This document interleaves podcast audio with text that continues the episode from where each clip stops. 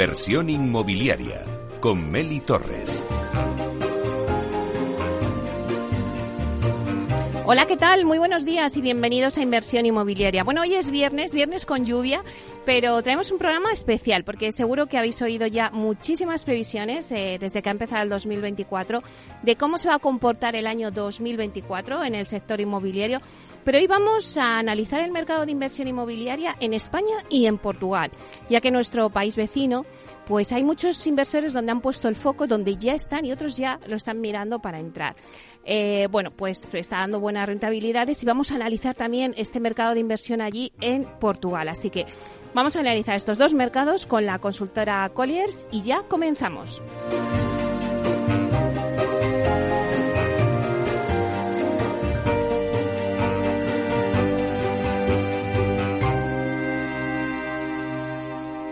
Es el momento del análisis.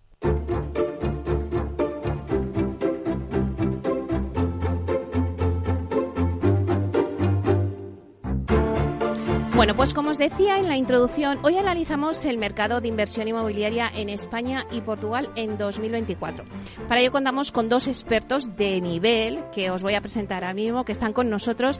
Está con nosotros en el estudio en directo, aquí en Capital Radio, Miquel Echavarren, que es presidente en Colliers en España y Portugal. Vamos a darle la bienvenida. Buenos días, Miquel. Hola, buenos días, Meli. Bueno, vaya día que tenemos hoy aquí en Madrid, ¿eh? Sí, lluvioso. No, no, invita, no invita a ser optimista a ninguna previsión. Hace un día repugnante. Sí. Bueno, cuando me he levantado y he visto esa lluvia, mira, lo mejor de hoy es que vengas tú al programa y estemos este ratito contigo. Eso es lo que más me alegra. Muchas gracias. Bueno, y vamos a saludar también a, desde Portugal, que está con nosotros Pedro Valente, que es Managing Director en Colliers Portugal. Buenos días, Pedro. Buenos días, Meli, y a toda la gente de España. Un fuerte saludo desde Portugal, vos envío. Oye, Pedro, ¿qué tiempo hace allí en Portugal? Porque aquí está lloviendo. lo mismo, lo mismo, lo mismo. Estamos debajo de lluvia no te puedo describir, está el fin del mundo acá. bueno, pues si te parece, vamos a analizar este mercado de inversión que seguro que, no está tan negro como lo estamos viendo ahora nosotros aquí, el paisaje, pero vamos a analizar eh, el mercado inmobiliario en 2024 en España y en Portugal. Por eso voy a hacer un poco las preguntas a la limón aquí entre los dos, pero yo creo que es muy interesante. Hay mucha gente que me ha puesto muchos mensajes porque, bueno, pues comparar estos dos mercados, eh, yo creo que a muchos inversores que están poniendo el foco en, en Portugal les va, les va a resultar muy útil. Así que si te parece, empezamos contigo, Miguel, que te tengo aquí. Em, mira, te sigo muchísimo por las redes. Bueno, mi hija, te lo acabo de contar, ¿eh? Mi hija Candela te sigue siempre, así que eh, la vamos a dar un beso porque le dije, hoy viene Miguel, dice, ay mamá, yo quiero estar allí. Digo, bueno, o sea, no puedes, pero da igual. te mandamos vibraciones buenas. Entonces, mira, eh, una de las cosas que has puesto en las redes el otro día, vi que decías, arranca el 2024, un año que vendrá marcado por la recuperación moderada de la inversión y en el que despuntarán los Smart Investors. Aquellos que sepan triangular correctamente entre segmento de inversión, enfoque de la oportunidad y plazo de ejecución, pues son los que eh, conseguirán buenas oportunidades, ¿no? Eso es lo que ponías, pero bueno, explícanoslo.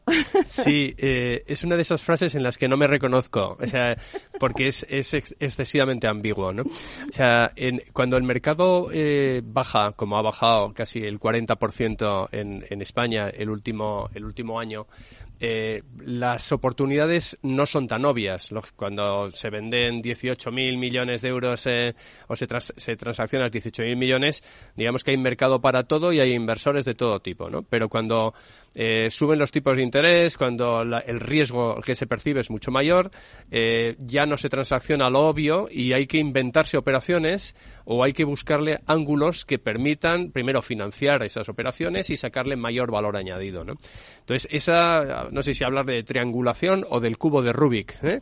que tiene muchas más dimensiones, pero sí, y ya se ha demostrado en el año 2023 y, y continuará en el año 2024 que hay muchas operaciones en sectores que antes no existían, por ejemplo, en la compra o el desarrollo de hospitales privados, o en el mercado de data centers, o en, mercados de, eh, vivienda, ya le llamemos el palabra living, co-living o lo que sea, pero viviendas relacionadas, eh, eh, desarrolladas sobre usos o rehabilitaciones de oficinas para hacer apartamentos de corta estancia. Es decir, hay que hay que trabajárselo más. ¿eh? Y es el momento de los, de, los más, de los más listos, tanto desde el punto de vista del inversor como desde el punto de vista de los asesores. A, eso me quería eh, referir con ese, con ese comentario tan críptico. bueno, pues si te parece, Pedro, cuéntanos un poquito cuál es la posición de Portugal en el sector inmobiliario ahora mismo. A ver, en verdad, muy similar a la de España. Portugal es un mercado muy más pequeño que el español. La inversión el año pasado ha caído lo mismo, los, los 40%.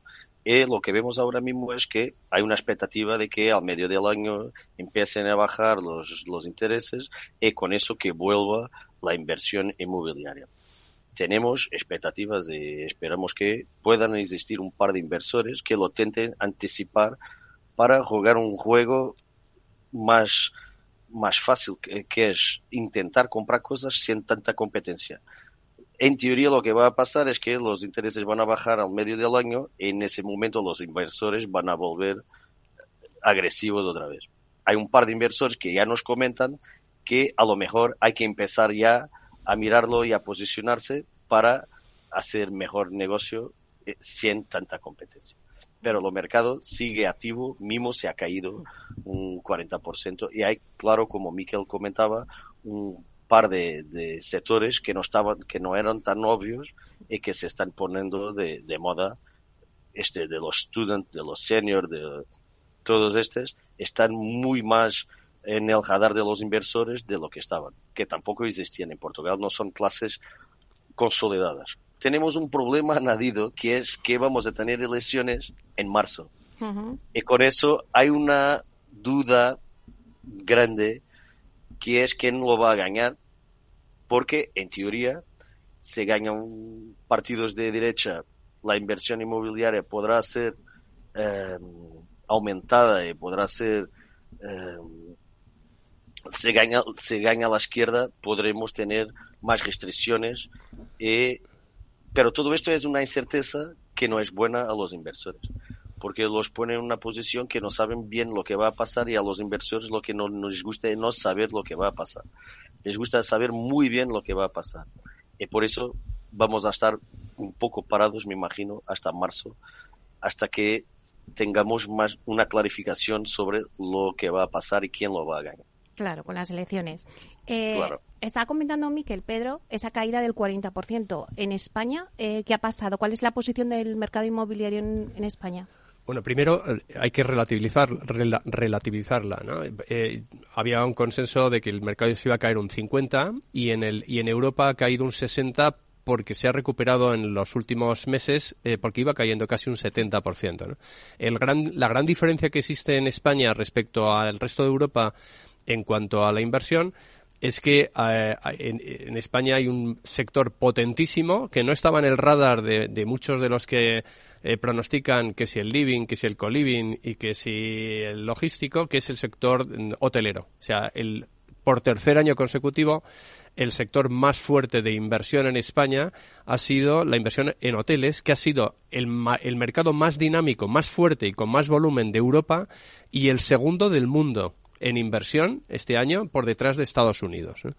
Eh, por lo tanto, en todas las quinielas para el año 2024 también está el sector eh, hotelero. ¿Por qué se está invirtiendo tanto en el sector hotelero? Pues porque el punto gordo es extraordinariamente atractivo. Y yo creo que también eh, Pedro te lo puede comentar porque ocurre lo mismo en, en Portugal. España es el segundo destino turístico del mundo con unas eh, cadenas hoteleras eh, que están entre los primeros del mundo, tanto nacionales como internacionales, y, eh, y los fundamentales es solamente con mantener nuestra cuota de mercado del turismo mundial, pensando en el crecimiento que se estima para los próximos siete o diez años, España pasará de 82,7 millones de, de, de, visitantes que, se han, que hemos tenido este año a unos 100 millones de visitantes en, en los próximos siete, siete ocho años. ¿no? Entonces, hay unos fundamentales enormes, hay, eh, diversos eh, fondos buscando reposicionamiento de activos, eh, el lujo y, el, hotel vacacional está ganando la partida a los hoteles puramente de, negocios. ¿Qué más ha ocurrido? Pues ha ocurrido eh, una actividad fuerte de eh, family office, de, inversores privados, en, aprovechando la, baja competencia de, los fondos y una diversificación de los fondos de la, de la inversión en diversos conceptos de residencial, más en residencial alternativo que el puro residencial en, alquiler y, la entrada pues en, en, segmento en logístico se ha, se ha, mantenido muy bien y luego pues en eh, transacciones digamos de alternativos que es el, el, cajón desastre donde metes todo el resto de los activos o sea no ha estado mal no ha estado mal.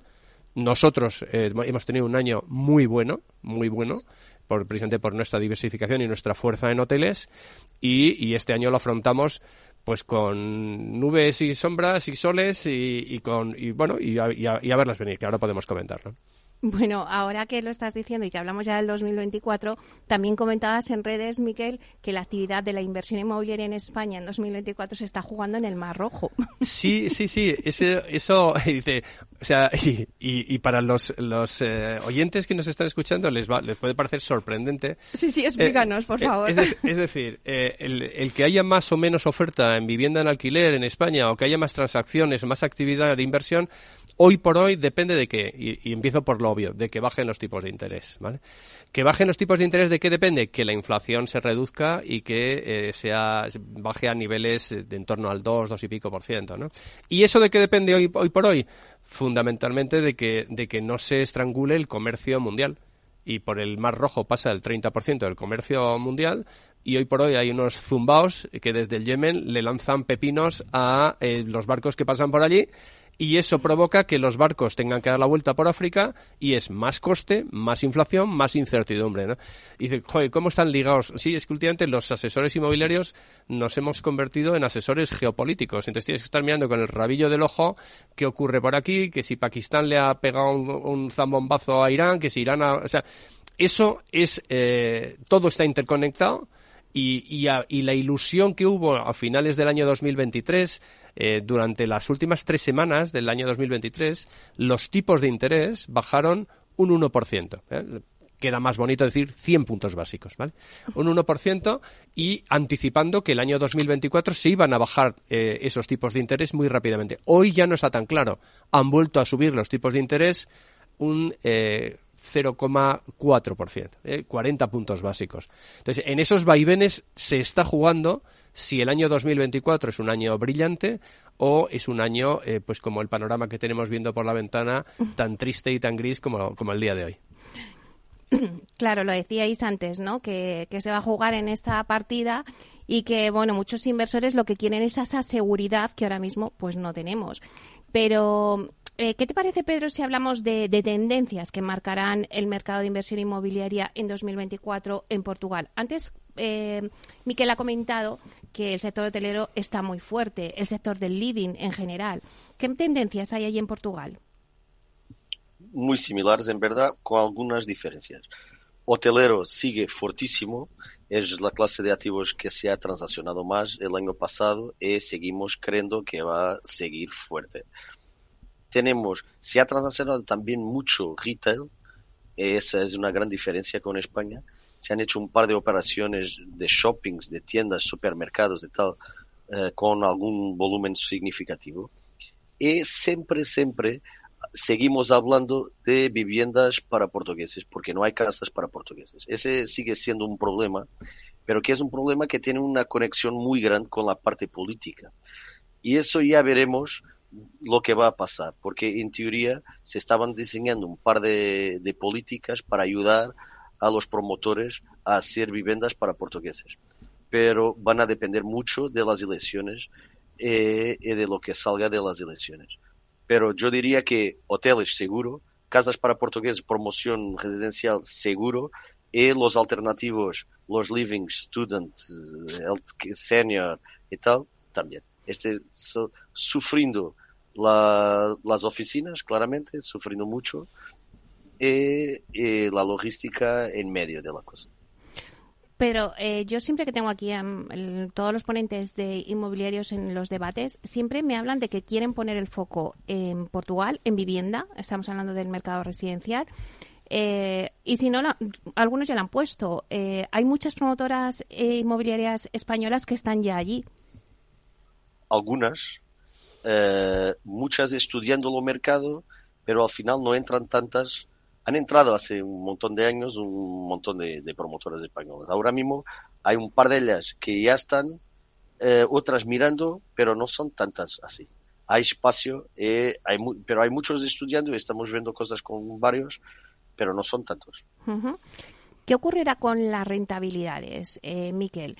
Em, bueno, antes me hablabas de, pues no sé si ya tenemos ganas de esa deseada reactivación de la inversión en el sector inmobiliario español. ¿Cuándo va a ser? ¿Y qué rentabilidades y oportunidades se pueden sacar? Eh, vamos a ser positivos dentro de, la tristeza o, de la negatividad que, llevamos viviendo dos años. Lo peor de la situación del mercado inmobiliario de inversión ya ha pasado. ¿Por qué? Pues porque los tipos de interés han llegado a máximos y ahora eh, solo pueden o mantenerse o bajar. Han hecho una, un amago de, una bajada muy rápida y se espera que en el año 2024 el Banco Central Europeo baje los tipos entre tres y cuatro ocasiones eh, y el Euribor podría estar pues entre el 2,5 y 2,75% a final de año. ¿eh? Si no hay, eh, como siempre en todas las predicciones, pues un meteorito que llegue a, acabar con los dinosaurios. Hoy por hoy el meteorito tiene turbante y tiene nombre de, de guerrilla UTI. por lo tanto, es decir, lo peor ha pasado, las rentabilidades del sector deberían comprimirse teóricamente, por la correlación que existe en el mercado entre la rentabilidad de los bonos soberanos eh, y, la, y las rentabilidades inmobiliarias, en la bajada tan rápida que hubo a finales de diciembre, eso estimamos que, había supuesto una contracción, una, una reducción de las rentabilidades inmobiliarias entre 30 y 45 puntos básicos, pero ahora con la subida pues ha vuelto otra vez a, pues a incrementar. Es de esos vaivenes también son comprensibles, hay que mirarlos eh, muy de cerca, pero pensamos que solo puede ir a mejor. Eh, en esa perspectiva, eh, es cierto que, y es uno de los mensajes también que hemos lanzado por redes sociales, nadie ha ganado mucho dinero nunca siguiendo las tendencias y el consenso de mercado. Entonces, hoy por hoy, a corto y medio plazo, las, las, el coste financiero va a bajar, te puedes equivocar en 6, 10 meses, pero van a bajar. Entonces, comprar activos en el primer semestre de este año, con perspectiva de medio y largo plazo, es, eh, digamos que tiene un riesgo muy moderado. Eh, eso es lo que nosotros estamos convencidos y es lo que nosotros eh, comunicamos a nuestros clientes. Esperar a que bajen los tipos y empezar a comprar en septiembre, pues va a suponer que la competencia va a ser mayor. Entonces, yo creo que el dinamismo de empezar a mirar cosas con otra, con otra perspectiva, y a muchos de nuestros clientes lo están mirando, hay que hacerlo desde ya. ¿Eso mismo pasa en Portugal, Pedro? Exactamente lo mismo. Eh, los inversores que se están posicionando ahora están, como decía al principio, sin competencia, no hay tantos activos. Y con eso los que están activos no tienen competencia y en teoría podrán hacer compras mejores eh, de lo que harán cuando tengan un montón de gente intentando comprar lo mismo, ¿no? Hablemos de, de cifras. ¿Qué rentabilidad puede sacar un inversor allí en el mercado inmobiliario en Portugal? En algún segmento que nos comentes. A ver, las ildes son, las rentabilidades son muy similares a las españolas. Las ildes un poco arriba por siempre, por, por historia.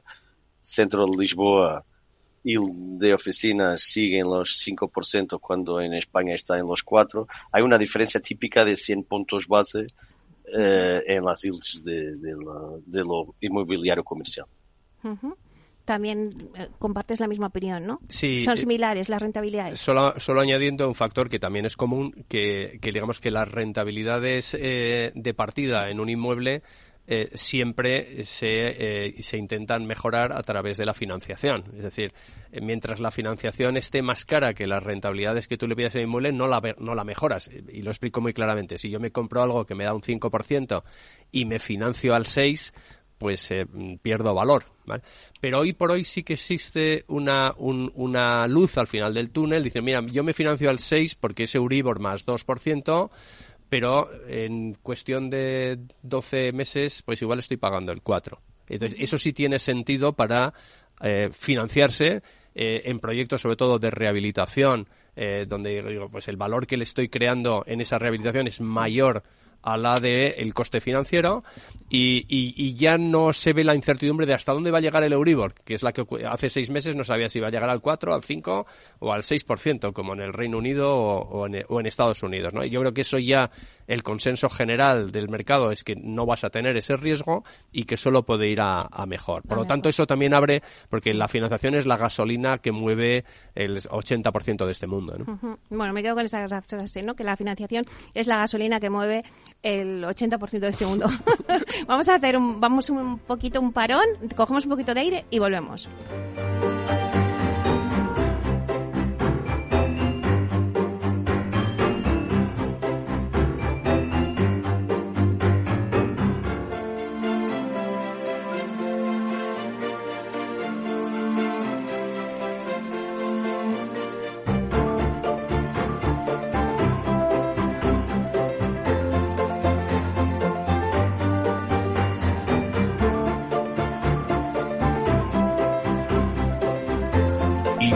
Inmobiliaria con Meli Torres. Artesanía, tecnología y lujo de la mano de Grato. Una marca española líder en fabricación de pavimentos de parqué de ingeniería y carpintería para interiorismo de madera de roble europeo, procedente exclusivamente de bosques gestionados de forma sostenible.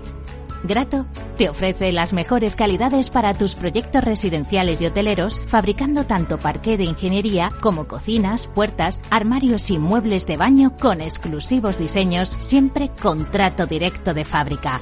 Grato da vida a espacios en todos los rincones del mundo con productos sostenibles, duraderos, de alta calidad y personalizables. Hey, asistente, busca cómo proteger mis ahorros de la inflación. Hay aproximadamente 19 millones de resultados. ¿Quieres que los lea? Buf, mejor que no. Puedes seguir buscando entre millones de contenidos, pero un asesoramiento de calidad solo te lo dará un especialista. En Renta 4 te ofrecemos un servicio de asesoramiento gratuito siempre que lo necesites. Entra en r4.com y descubre cómo te podemos ayudar. Renta 4 Banco. ¿Quieres más?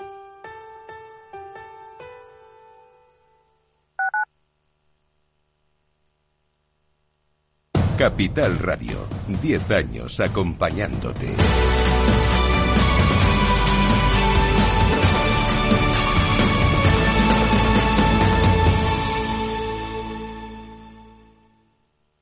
Gráficas Naciones. Más de 50 años de experiencia en el sector de las artes gráficas. Apostamos por la última tecnología tanto en impresión offset como en digital y gran formato. Realizamos todo tipo de impresión. Tarjetas de visita, folletos, libros, vinilos, decoración y montaje de stands. Más información en el 91 629 2145 o en gráficasnaciones.es. Disfruta de la mejor cocina gallega en Montes de Galicia. Todo un clásico moderno en el barrio de Salamanca. Disfruta de la variada dieta láctica, de las mejores carnes y pescados tratados con respeto y transparencia y regados con una de las mejores bodegas de la zona. En grupo, en familia o en pareja, Montes de Galicia te ofrece el espacio perfecto en cada ocasión. Si quieres adelantarte a los cambios económicos, digitales y empresariales, escucha After Work el programa de Capital Radio para profesionales, pymes y emprendedores que te ayudará a entender el momento presente y a tomar decisiones para el futuro inmediato. De lunes a jueves, de 7 a 8 de la tarde, con Eduardo Castillo.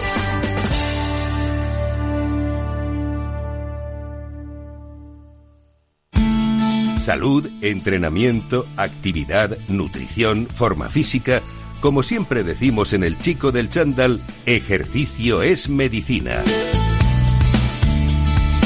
El chico del chándal, con Alejandro Mazón y el equipo de Cuídate Deluxe, los martes en El Balance, aquí, en Capital Radio.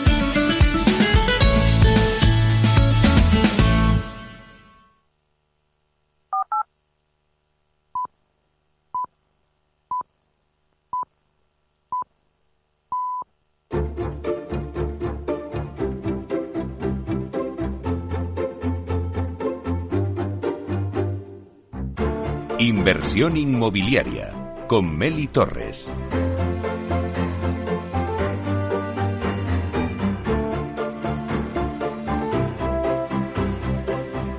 Bueno, pues seguimos con nuestro análisis de mercado eh, en España y Portugal, que hemos estado haciendo, bueno, ya hemos hecho unas pinceladas y lo hemos estado analizando con Miquel Echavarren, presidente de Colliers en España y Portugal, y también con Pedro Valente, que es Managing Director de Colliers Portugal.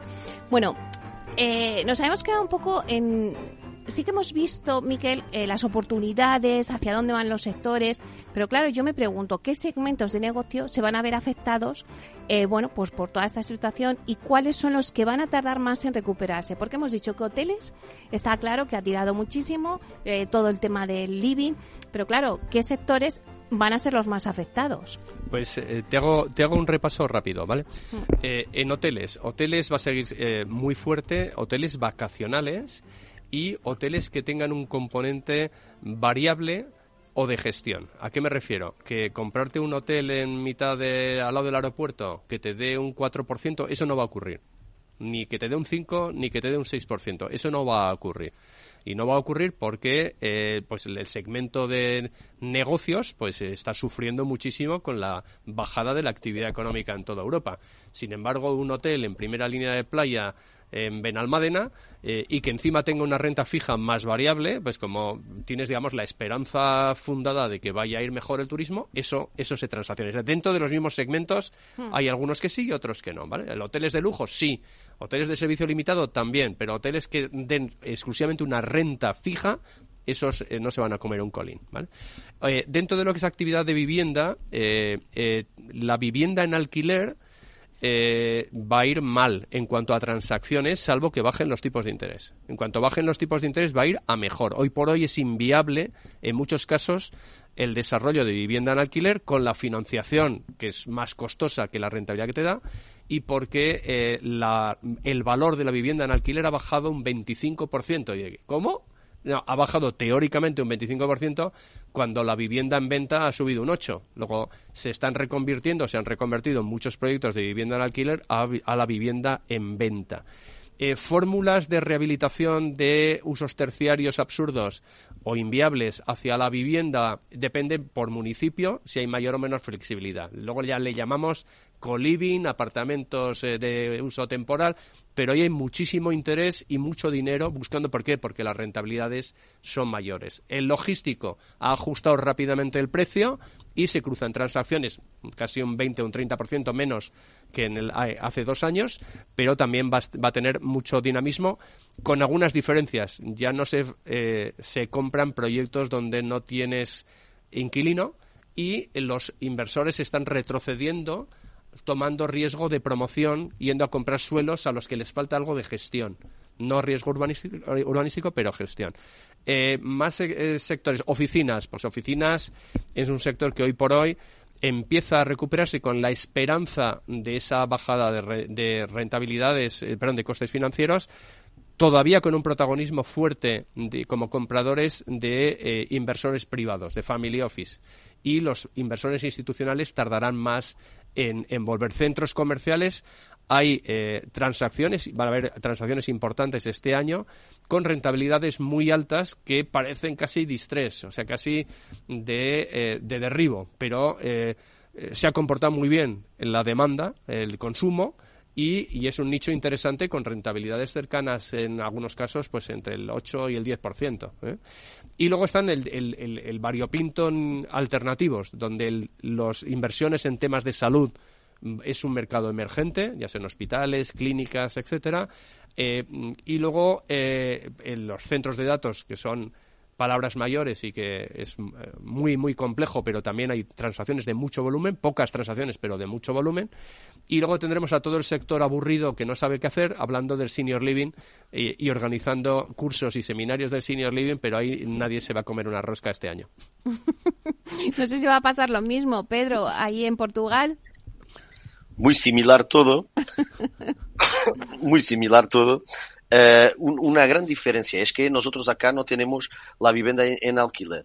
Es algo que no existe de todo, es un sector que jamás ha salido del papel, sobre todo por temas de impuestos. y esa sigue siendo una gran esperanza, una gran esperanza para todos los promotores y para todos los players del mercado inmobiliario. Hay esperanza que la nueva legislación que venga cuando venga pueda tornar realidad la, lo que llamamos BTR, que son la construcción para alquiler de viviendas para portugueses. Ese es un tema que en España ha ganado un volumen gigantesco, ahora está sufriendo, pero que existe, eh, es un, área, un mercado real que en Portugal no existe. Esperamos que este sea, pueda ser el año que salga del papel la vivienda en alquiler. Lo resto, todo hago mis palabras, no podría haber dicho mejor que, que Miquel, y, y con eso hago mis palabras las suyas. Hoteles fantásticos, logística ajustando precios, oficinas sufriendo mucho, pero puede ser el momento, hay un par de family office mirando y comprando cosas porque ahora no tienen competencia de los grandes fondos institucionales. Centros comerciales se han transaccionado ya bastantes y creo seguiremos viendo transacciones porque es la área donde las rentabilidades están altas y con eso los inversores lo miran y lo están comprando. Y es eso, los alternativos se habla mucho, y se hace poco, eh, excepto en Student, que se están haciendo de facto cosas. Claro, mira, fíjate, Miguel, eh, comentaba aquí Pedro que, claro, el Bill todavía allí en Portugal es el modelo de negocio que todavía no ha entrado, ¿no? Sí, eh, y, necesita es que es que uno de los errores que cometieron los eh, casi todos los promotores inmobiliarios en España hace unos 15 años, 15, 20 años, fue considerar que, Portugal tenía, eh, primero, no era un error, que tenía grandes oportunidades, pero el error es, eh, fue que pensaban que funcionaba el urbanismo eh, y la financiación y la fiscalidad pues como en España. No conozco casi ninguna promotora española que ganara dinero o mucho dinero en, en Portugal. Fueron y, volvieron. La financiación, y que me corrija Pedro si me equivoco, eh, creo que, eh, el, desarrollo, digamos, de lo que denominamos aquí préstamo promotor, allí funciona de forma muy diferente. La compra sobre plano eh, en España, que es algo hmm. que, llevamos decenas de años admitiendo, en Portugal es mucho más complicado. Y la fiscalidad es mucho mayor para, para, para, todo el desarrollo. ¿no? Y, como siempre, nadie ha ganado mucho dinero yendo a otro mercado pensando que es más listo que los promotores locales. ¿eh? En España han cometido enormes errores. Y ahora también en el, vivienda en alquiler ha habido mucha gente que ha ido allí a mirar, pero no, no acabas de completar. Y y Portugal lo necesita, lo mismo que lo necesitaba España y, lo necesita y tiene magníficas posibilidades de, eh, de rehabilitación de edificios extraordinariamente ubicados. Este año nosotros hemos hecho transacciones eh, desde la oficina de Portugal, nos ha cerrado Pedro, en, eh, en conceptos de rehabilitación eh, pero más dirigidos hacia apartamentos turísticos, eh, la, rehabilitación de edificios de oficinas, e, etcétera. Pero efectivamente, una vez que se se pueda eh, tener un panorama asimilar, asimilable o similar al que tenemos en España, la inversión cruzará la frontera y, ahí entrarán, digamos, muchísimo dinero. Pero, ¿qué recomendarías a los inversores eh, que exponen el foco en Portugal para 2024? ¿Qué recomendaciones le harías? Una obvia, que es que vengan con portugueses. Lo error típico que han hecho muchísimos españoles en la anterior crisis fue que se vieran solos y, como comentaba Miquel, pensaran que era lo mismo y que la calidad de la construcción iba a ser la misma, la forma de construir. Eso fue un error con eso han volvido a España sin ganar un duro. Eh, con eso hay que vivir con portugueses, de la mano, socios, joint ventures, lo que sea, ayuda de, de los equipos locales, porque aunque seamos muy parecidos, muy próximos, somos diferentes en un montón de cosas, desde los impuestos a la legislación y hasta la calidad de, de, los activos y lo que quiere el comprador final y tal. Con eso hay que apoyarse en equipos locales para no, no, cometer lo mismo error de la anterior huela que, que, ha visto un montón de españoles a regresarse en ganar pasta. Pero bueno, aunque tengan que ir de la mano de un socio local, como estás diciendo, eh, podemos concluir, que sé que ahora te tienes que ir y ya te vamos a despedir, Pedro, pero podemos concluir que el mercado de inversión en Portugal tiene oportunidades y se le puede eh, aconsejar. muchísimas, muchísimas. Y hay mucha cosa por hacer y que, que vengan con apoyo. Aquí estamos nosotros para apoyarlos y darles la ayuda que necesitan. Colliers tiene un equipazo acá y apoyado en un otro equipazo que está en Madrid y tenemos un placer enorme en apoyar a los promotores inversores españoles que quieran entrar. Bueno, pues Pedro, eh, te vamos a despedir. Pedro Valente, que es el Managing Director en Colliers Portugal. Muchísimas gracias por estar aquí con nosotros. Muchísimas gracias. Hasta luego, Meli. Eh, hasta luego, Miguel. Hasta luego. Hasta pronto. Saludo. Bueno, pues dejamos a Pedro que tenía que, reunirse y nos quedamos contigo, eh, Miquel, porque vamos a hablar un poco de España, ¿no? Vamos a entrar en, temas de actualidad, ¿no? Eh, ¿Qué piensas un poco de la ley de vivienda, ¿no? ¿Qué, va a suponer ahora mismo en el mercado? ¿Qué perspectivas hay? Eh, no sé si sabes lo que es una bomba sucia. O sea, una bomba sucia no es una bomba nuclear, es como agarrar eh, explosivos y juntarle, pues no sé, los desechos radioactivos de un hospital y con eso contaminas. Pues la ley de la vivienda no es la bomba atómica que afecta al sector, pero sí es una bomba sucia. Es decir, es, es no solo eh, una, eh, añadir una incertidumbre sobre la evolución de, eh, de, la, de la aplicabilidad del incremento de rentas a futuro, de la intervención, pero para mí el, factor más relevante es que demuestra que tenemos un gobierno eh, gobernado por o dirigido por personas a las que no les importa dañar el mercado con tal de ganar votos. Entonces es una, una trapa eh, ignorantes en el que eh, queriendo o, lanzando el mensaje de que se está facilitando eh, digamos el acceso a la vivienda en alquiler a familias o personas vulnerables, se, se le está haciendo el flaco favor de todo lo contrario. Se afecta a la, a la, a la oferta ya se ha hecho, eh, se ha demostrado en, en, donde se ha aplicado a rajatabla y que están incidiendo en el error, como el mercado de Barcelona o el mercado de Cataluña, y, y es algo con lo que el mercado convive eh, sobre todo si ves, si crees que no te afecta mucho. Hoy por hoy digo que es bomba sucia y no es bomba nuclear porque la bomba nuclear que ha caído sobre el sector fue el incremento de cuatro, eh, un 4% en los tipos de interés ¿eh? y eso afecta mucho más que, que, la otra que la otra derivada. Y seguimos con actualidad.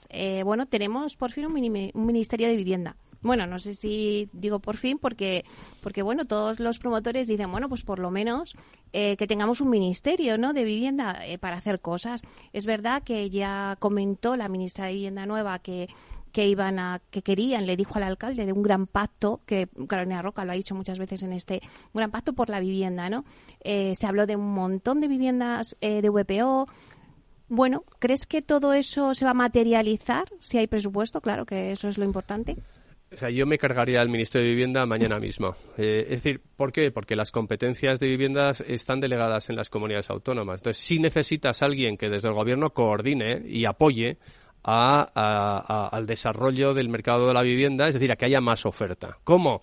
Pues ya se intentó en la, legislatura anterior el sacar eh, eh, leyes que den seguridad jurídica sobre todo a los desarrollos urbanísticos, en el sentido de que si después de 15 años intentando desarrollar un ámbito en el que se van a hacer 10.000 viviendas, resulta que falta eh, el informe de impacto de género, pues que no te lo cargues, sino que puedas subsanarlo. O sea, eh, por ahí sí que se puede ayudar, ¿no? Pero ¿qué pasa? Que tenemos un Ministerio de Vivienda dirigido por gente que está precisamente atentando contra el derecho a, la vivienda, eh, poniendo trabas al desarrollo de más oferta. ¿no? Entonces, no es que no confíe poco, es, que desconfío eh, con, eh, con, el máximo eh, el máximo grado en que de ahí salga, salga algo bueno. En cuanto a los mensajes de que vamos a desarrollar cientos de miles de viviendas y tal, porque en campamento tenemos y, porque el SEPES y tal, pues me lo creo, me lo creo todavía menos.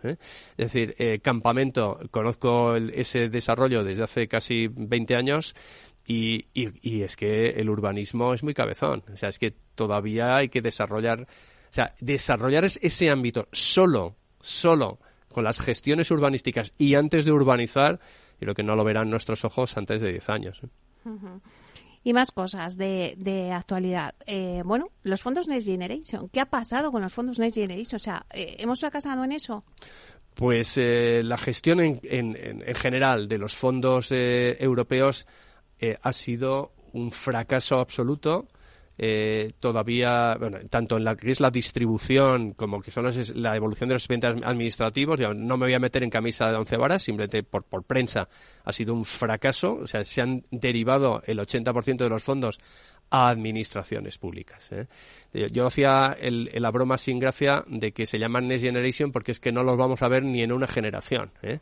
Eh, y se podía haber sido muchísimo más imaginativo, muchísimo más, activo a la hora de distribuir este tipo de fondos hacia las comunidades autónomas para precisamente mejorar o garantizar a, las entidades financieras que puedan financiar la entrada de la vivienda a jóvenes o, no tan jóvenes, porque alguien que se queda con 50 años sin casa, pues también debería, debería facilitarse ese acceso, ¿no? Para que los bancos financien un 15% adicional en compra o para que haya más oferta en, en alquiler. Es decir, ponerlos, poner esos fondos como garantía ante, eh, ante, el, ante el mercado privado para que puedan financiar en mayor medida desde el 80 hasta el 95%. Eso sí que se podría haber hecho. Sé que alguna comunidad lo está haciendo, como la Comunidad de Madrid, utilizando los poquísimos fondos que les han asignado, que son unos 30 millones de euros, para eh, utilizarlo como palanca motivadora para, para que la banca pueda eh, financiar. ¿no?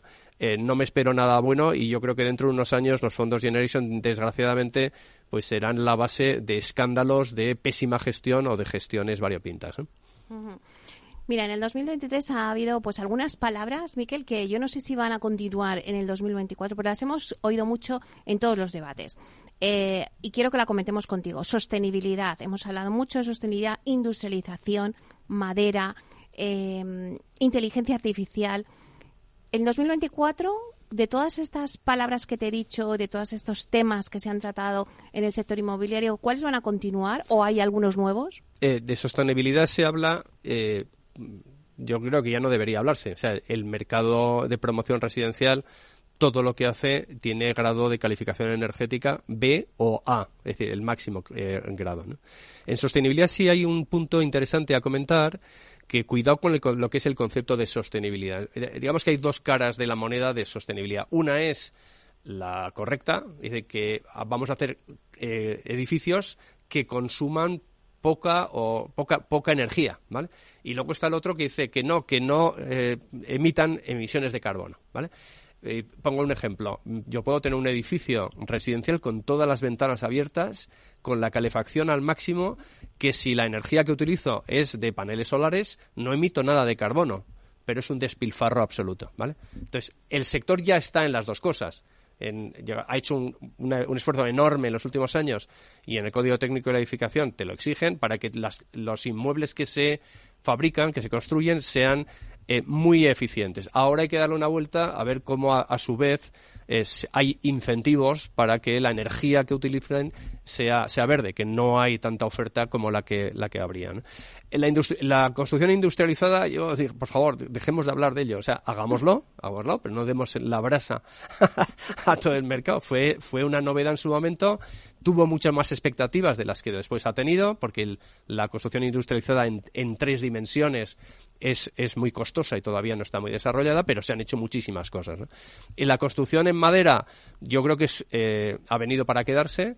Es una muy buena alternativa, por ejemplo, yo creo que no se ha usado, aunque conozco algún proyecto que está pensando en usarla, para incrementar o agotar la edificabilidad de edificios haciendo los dos o tres últimos pisos que todavía no se han desarrollado eh, sobre la cubierta actual sobre estructuras de madera, eh, donde lógicamente la industria va por delante de lo que son las, eh, digamos, las especificaciones técnicas de los propios ayuntamientos, pero el poder hacer una construcción en altura sobre lo que ya está construido con madera que pese mucho menos, pues ahí veo un gran futuro más las fachadas de madera que ya ha desarrollado vía Ágora o, es decir, ahí hay un tema muy interesante porque en definitiva eh, eh, condenar entre desde el punto de vista de buen, el punto de vista positivo condenar madera eh, en una estructura durante los próximos 50 años no deja de ser una forma de capturar CO2 y incorporarlo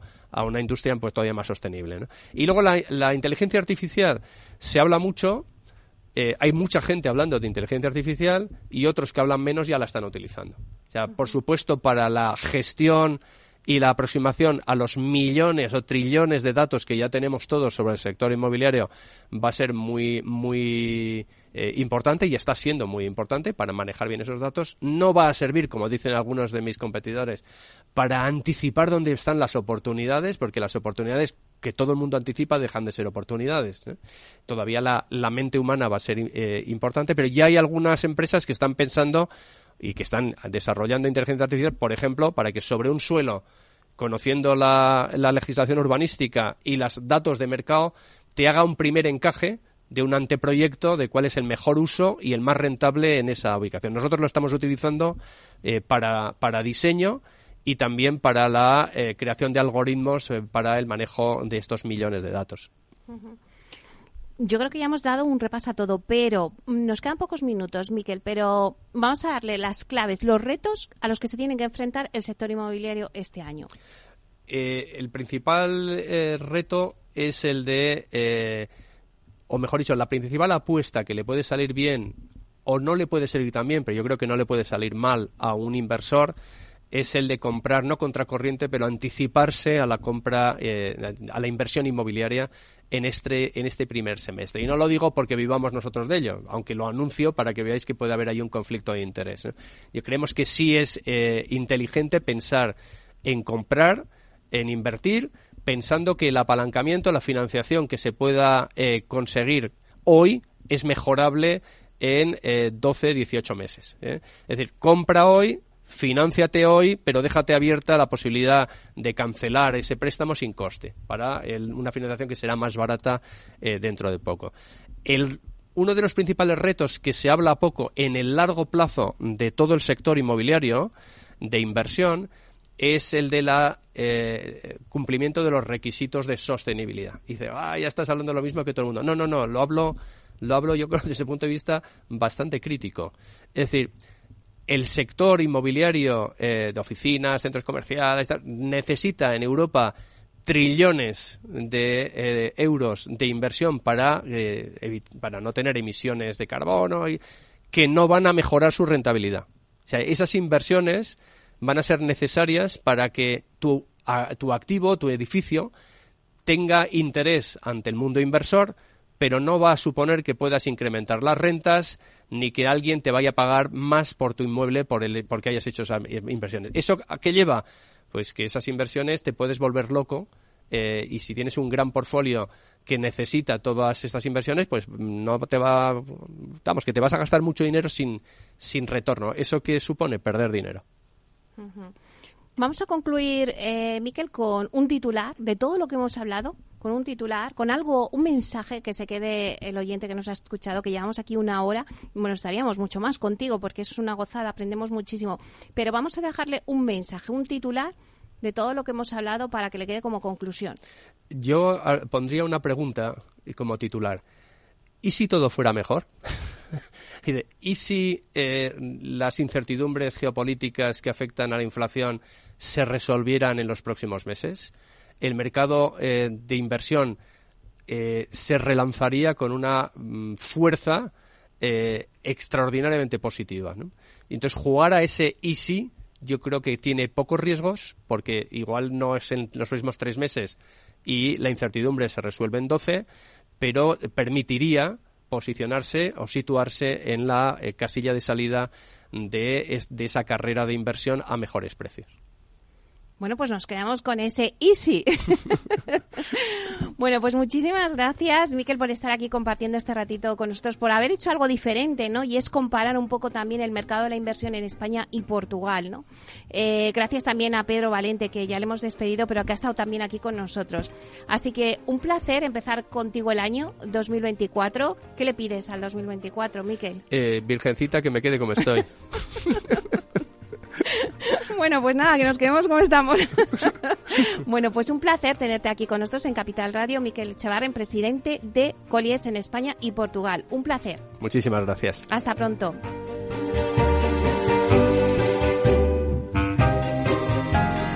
Bueno, y a ustedes, señoras y señores que nos escuchan al otro lado de las ondas, gracias por estar ahí y compartir este espacio con todos nosotros. Gracias también de parte del equipo que hace posible este espacio, de Félix Franco y de Juanda Cañadas en la realización técnica y de quien les habla, Meli Torres.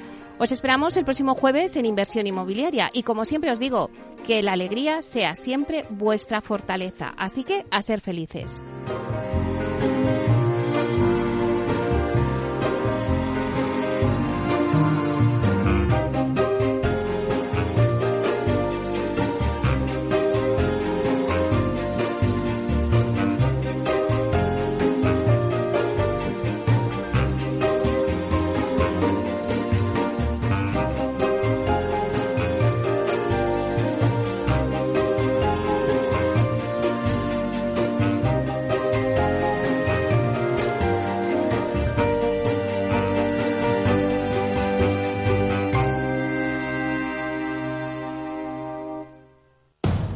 Capital Radio, 10 años contigo.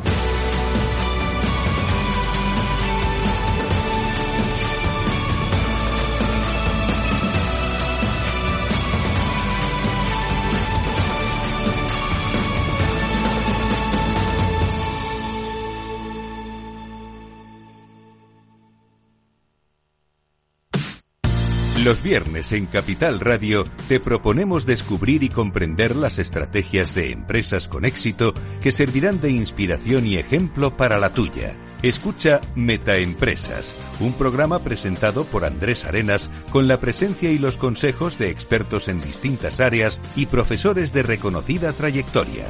Todos los viernes a las siete y media de la tarde, Metaempresas, Capital Radio.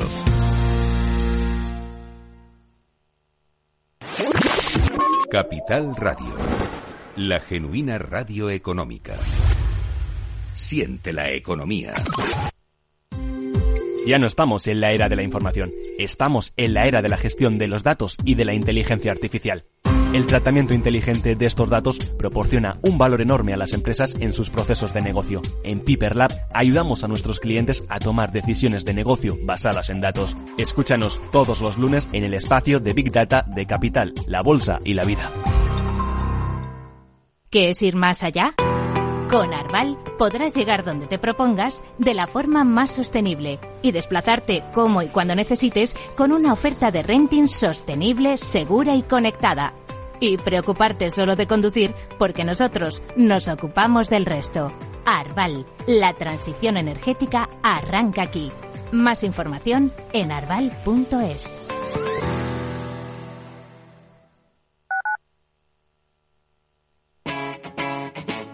Capital Radio. Gráficas Naciones. Más de 50 años de experiencia en el sector de las artes gráficas. Apostamos por la última tecnología tanto en impresión offset como en digital y gran formato. Realizamos todo tipo de impresión. Tarjetas de visita, folletos, libros, vinilos, decoración y montaje de stands. Más información en el 91 629 2145 o en gráficasnaciones.es. Disfruta de la mejor cocina gallega en Montes de Galicia. Todo un clásico moderno en el barrio de Salamanca. Disfruta de la variada dieta láctica, de las mejores carnes y pescados tratados con respeto y transparencia y regados con una de las mejores bodegas de la zona. En grupo, en familia o en pareja, Montes de Galicia te ofrece el espacio perfecto en cada ocasión. Todos los lunes a las 12, en directo en Capital Radio, la actualidad de personas y empresas en el Foro de los Recursos Humanos, primer espacio en la radio y en Internet dedicado a la gestión de personas y directivos en nuestro país. Voces acreditadas, profesionales del sector, empresas destacadas, empleados, líderes, todo sobre los recursos humanos. En la radio siempre en directo desde hace 18 años. Antena de Oro 2020. El Foro de los Recursos Humanos, los lunes a las 12, con Francisco García Cabello.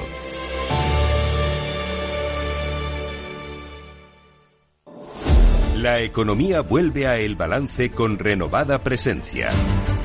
La tertulia económica más simpática, entretenida y con los profesionales mejor preparados de la radio española llega todos los jueves a los micrófonos de El Balance a las 9 de la noche. Aquí, en Capital Radio. Para personas inquietas, Capital Radio.